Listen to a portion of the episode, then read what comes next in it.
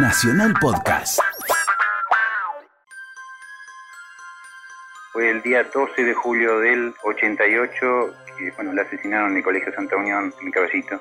Jimena fue asesinada y fuera de la pileta porque Jimena vio que ese día habían descargado droga en el colegio y habían concentrado una cantidad importante de colegios para hacer la distribución de la droga desde el Colegio Santa Unión. Jimena vio esto y la mataron para que no hablara. Tengo muchas imágenes de Jimena. Una imagen de ternura, de inocencia, una imagen de mucha energía y de mucho proyecto y de mucho futuro.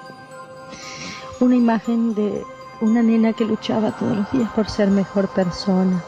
Tengo muchas imágenes, muchas imágenes, muchas conversaciones grabadas en mi mente con Jimena. Jimena Hernández, el alma de una niña que aún no descansa en paz. Aquel 12 de julio de 1988 era sábado. En el Colegio Santa Unión de los Sagrados Corazones, frente a Plaza Irlanda, en el barrio porteño de Caballito, se realizaba una competencia de natación en la pileta cubierta de la institución. Jimena tenía 11 años y era buena nadadora. Cuando se despidió ese día, que iba con dos colitas, con una trencita, y me dijo, hasta luego mamá, se fue con su hermana de la mano subiendo las escaleras del Santa Unión. Terminada la actividad deportiva cerca de las 5 de la tarde, allí estaban los familiares de los chicos retirándolos del establecimiento. Jimena no aparecía. Su padre, José Hernández, siempre recuerda aquella llamada telefónica de su ex esposa, Norma Monfardini, mamá de Jimena.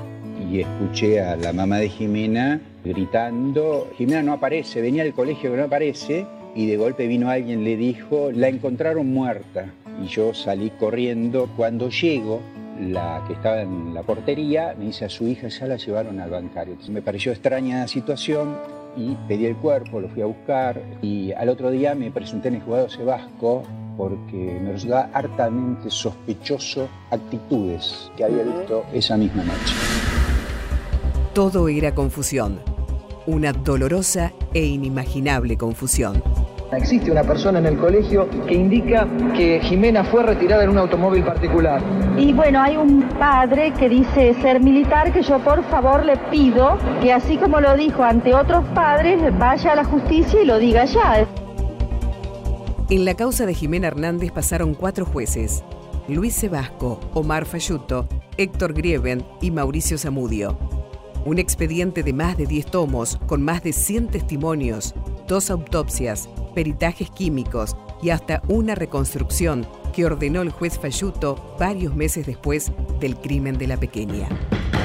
Ahí estuvimos haciendo lo que podíamos llamar una reconstrucción de la forma en que se produjo todo este hecho. ¿La niña murió en ese lugar antes de ser arrojada a la pileta? Que la niña murió en este lugar, sí. Que murió por asfixia, por sofocación también. El doctor Sebasco había caratulado la causa como accidente, basándose en dos informes autopsiales deficientes y confusos, y hasta puso en discusión la conducta sexual de Jimena.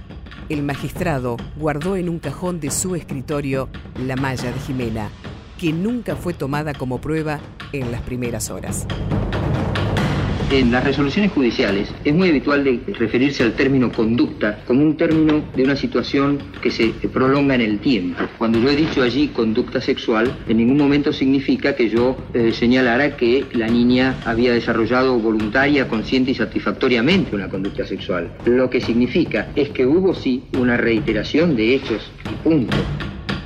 La imagen de esta criatura no la he manchado yo. Fue un caso viciado de desprolijidades. Lo cierto es que el cadáver de Jimena fue plantado en la pileta. Sufrió abuso sexual y murió por sofocación.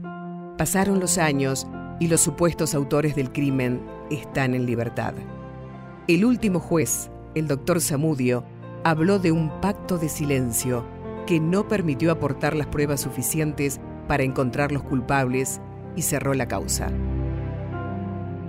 En 2007, la familia Hernández recurrió a la Corte Suprema de Justicia para plantear que el caso de su hija fuera considerado un delito de lesa humanidad, con lo que sería declarado imprescriptible.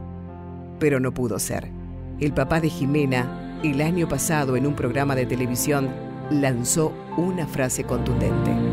Tiene solución, hay que esperar un poquito más. En marzo del 2019 seguramente muchos van a tener que tomar decisiones muy importantes.